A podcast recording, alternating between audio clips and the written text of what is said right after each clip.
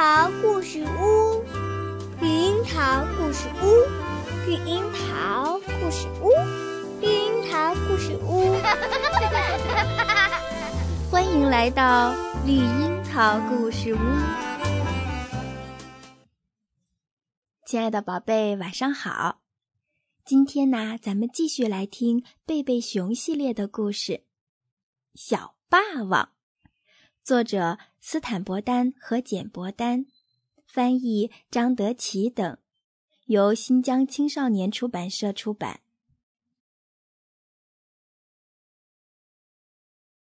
一天，熊爸爸、熊妈妈和小熊哥哥正在院子里忙着，小熊妹妹哭着回来了，她脸上脏兮兮的，还有一道道抓痕，衣服也破了。熊妈妈问：“怎么搞的？”熊爸爸说：“快告诉我们。”看着小熊妹妹的狼狈相，小熊哥哥简直不敢相信自己的眼睛。他的裤子和衬衣都破了，头发乱糟糟的，粉色蝴蝶结也快要掉下来了。熊妈妈问：“摔倒了？”小熊妹妹摇摇头。熊爸爸问：“碰着了？”他又摇了摇头。小熊哥哥说：“我知道有人打他了。”打他？哼，这太可恨了！谁会打小熊妹妹这么可爱的孩子啊？小霸王就会哦。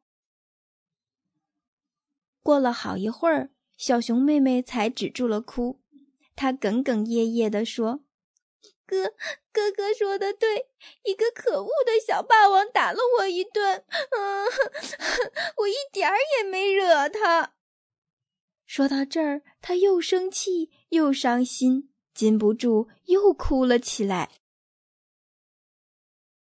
熊爸爸、熊妈妈牵着小熊妹妹上了楼，回到屋里，小熊妹妹喝了点水，平静多了。讲了事情的经过。我和丽兹、昆尼在操场上玩捉人游戏，新来了一个叫塔菲的小霸王，他伸出一只脚把我绊倒，我爬起来说：“干嘛不把脚放好？”他二话不说就噼里啪啦把我打翻在地，还骑在我的身上往我脸上抹土。太可恨了！我的帽子呢？我要到操场上去。熊妈妈赶紧把熊爸爸拉到一边，说：“不能去，总得去管管呢。是要管管，但现在不是时候，咱们得先安顿好小熊妹妹。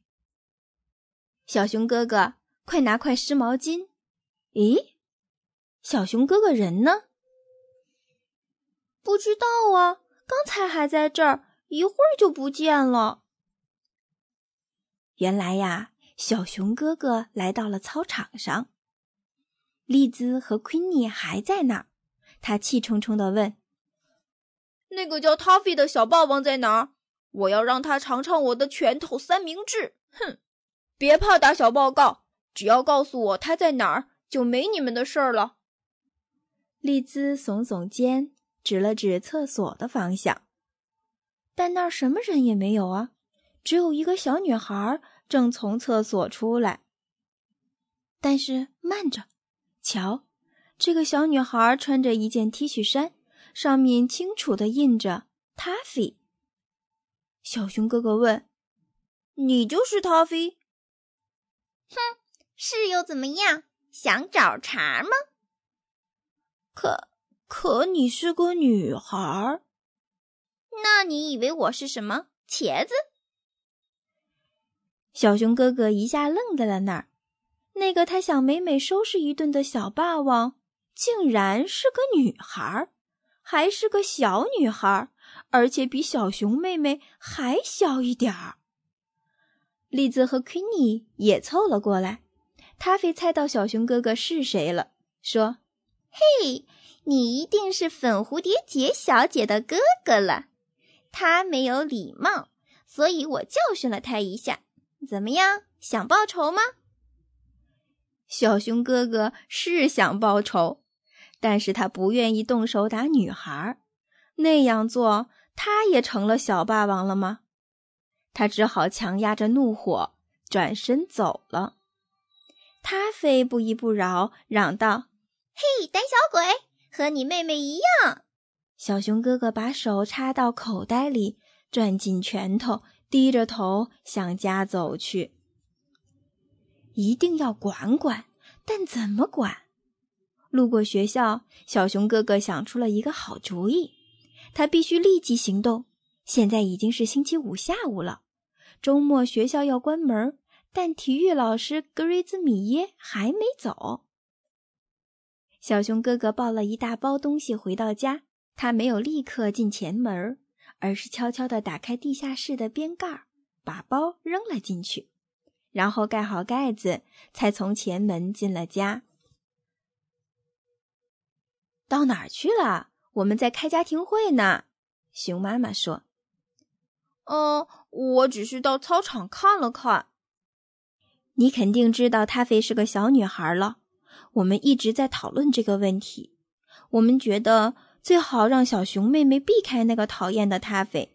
另外，你在学校也留神看着点小熊妹妹。”你看怎么样？行，但挨打的是小熊妹妹，她觉得怎么样？就这样吧。但我真想打她个鼻青脸肿，再踹她一脚，把她踢翻在地，还要……好啦，小熊妹妹，这些刚才都说过了。小熊哥哥心想：太好了，小熊妹妹和我想到一块儿去了。晚饭前，小熊哥哥递给小熊妹妹一张纸条，上面写着：“重要通知，七点钟地下室见。”小熊妹妹来到秘密会面地点，一眼看见熊妈妈装满豆子的大袋子立在一张小凳子上，袋子上还用胶带粘着一张画，上面画着一张脸，写着 “Taffy”。小熊哥哥站在旁边。一只手抱着从学校带回的袋子，另一只手还拿着一本书。这是干什么？对付他飞的。你不会再挨打了。太好了！妈妈的豆袋是拳击袋，把它当成他飞，太棒！说着，对准豆袋狠狠地打了一拳。呵，打得不错。另一个袋子里是什么？拳击手套，瞧，这儿还有一本书，书名是《防身术》。从哪儿弄来的？从格瑞兹米耶先生那儿借来的。我告诉他，我的朋友被一个小霸王欺负了，我们只能这个周末用，星期一早晨还要还的。那还等什么？开始吧！小熊妹妹的防身术学得很快。在小熊哥哥的指导下，她学会了左击、右勾拳、左勾拳、上勾拳，还学会了闪避。练到最后，她把妈妈的豆袋打得粉碎。星期一早晨，小熊哥哥说：“这个周末你学了不少东西，但还有一点很重要，你一定要记住哦，要尽量躲着他飞。”那个小东西挺厉害的，他还想对付我呢。不会忘的，下巴挨了他一拳，这会儿还疼呢。星期一整整一天，小熊妹妹都躲开了咖啡。星期二也躲开了。星期三课间休息，咖啡又开始干坏事儿了。他正用石头砸一只还不会飞的小鸟。小熊妹妹忍无可忍。大喊：“住手！你这个坏蛋，会把小鸟打伤的。”咖啡说：“哈哈，这不是粉色蝴蝶结小姐吗？知道吗？我更想打伤你。”他握着拳头朝小熊妹妹猛冲过来，但小熊妹妹早有防备。她伸出左拳准备迎战，抬起右拳护着下巴。咖啡挥着右拳打过来，小熊妹妹灵巧的一闪，紧接着一记右勾拳狠狠地打在塔菲的鼻子上。塔菲一屁股坐在地上，鼻子还流着血。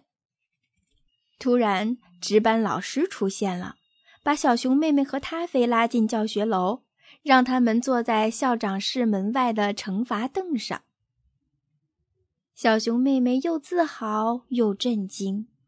自豪的是，她保护了小鸟；震惊的是，她竟然坐在了校长有名的惩罚凳上。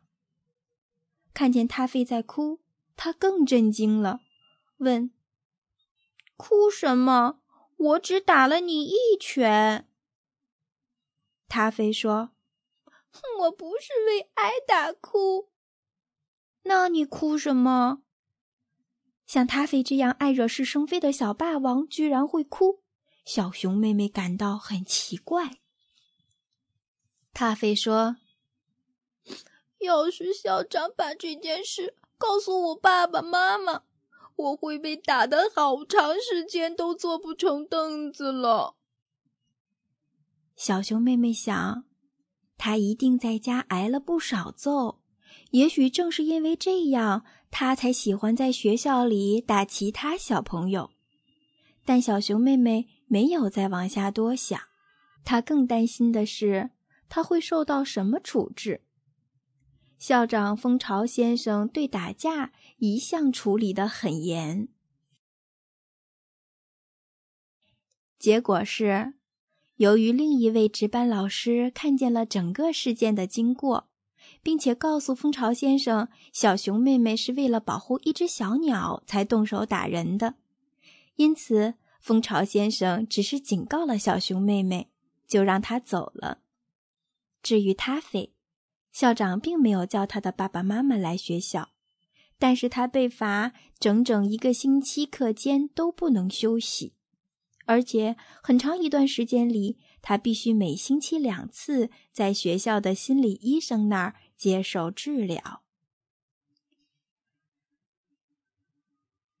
好了，小朋友们，今天的故事就是这样，晚安，祝你有一个好梦。